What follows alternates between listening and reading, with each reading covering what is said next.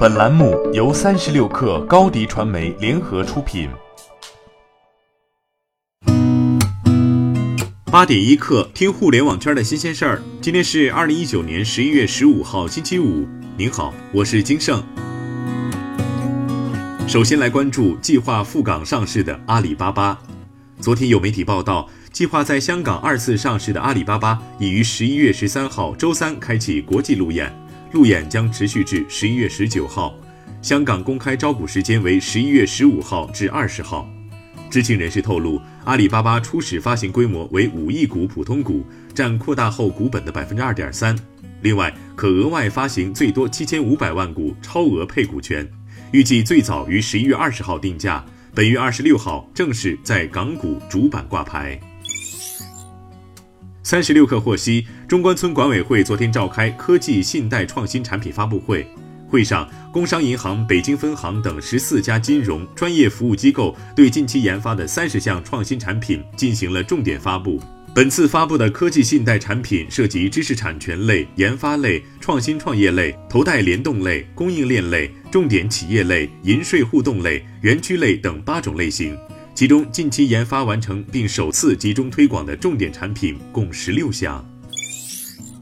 网易也盯上了你的孤独。网易于十一月十二号上线声音社交软件声波测试版。声波的核心功能是语聊、打赏和匿名社交。首页推荐界面会为用户推荐六个语音房间，每个语音房间设一个房主和八个麦位，你可以成为其中一员，也可以作为房内观众打赏房主或其他用户。用户双方相互关注即可成为好友，目前仅可在 OPPO 安卓应用商店下载。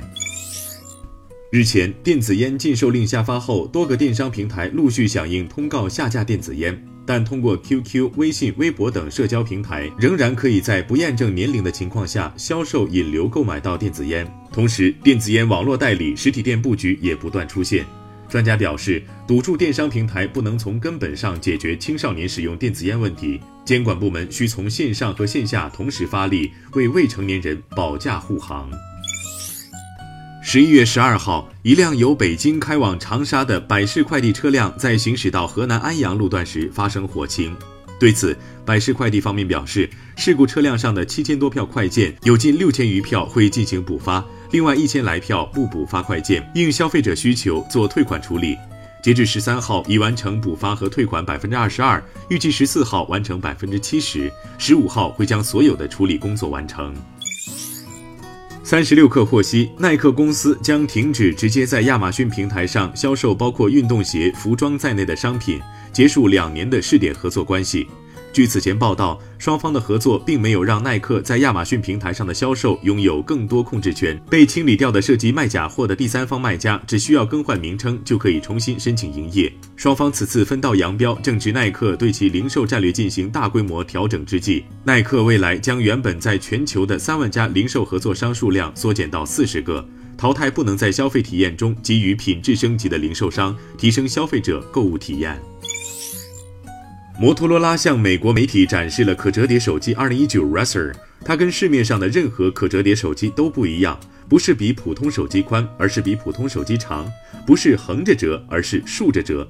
具体来说，2019 Razr 配备一块6.2英寸的21比9塑料 OLED 面板，背面有一条摩托罗拉与联想公司合作制造的铰链，沿水平轴对折后，它只有成年男子的掌心那么大。展开后，它比普通手机稍微长一点。这样的设计显然与三星、华为等可折叠手机等于手机加平板的思路不同。折叠的目的只是希望让手机更便于携带。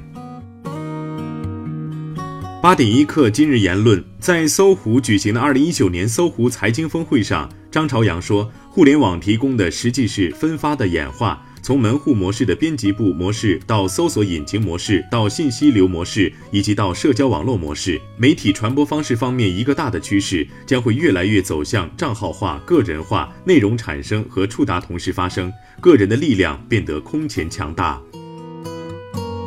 小鹏汽车创始人何小鹏说：“智能汽车行业有三关，第一关，一个想法能实现成为一台展车。”第二关，从一台车到几百台、几千台车，并且安全、可靠、智能。第三关，每个月能稳定交付，品质不断提高，品牌正向上升，新车不断研发。小鹏汽车正在第三个阶段。从某种角度来说，谁能每年销售五到十万辆车，这是一个基础规模化的逻辑和分水岭。这之后再谈未来可能性。我们希望后年能够做到一年卖出十五万台车以上。好，今天咱们就先聊到这儿。编辑崔彦东，我是金盛，八点一刻，咱们下周见。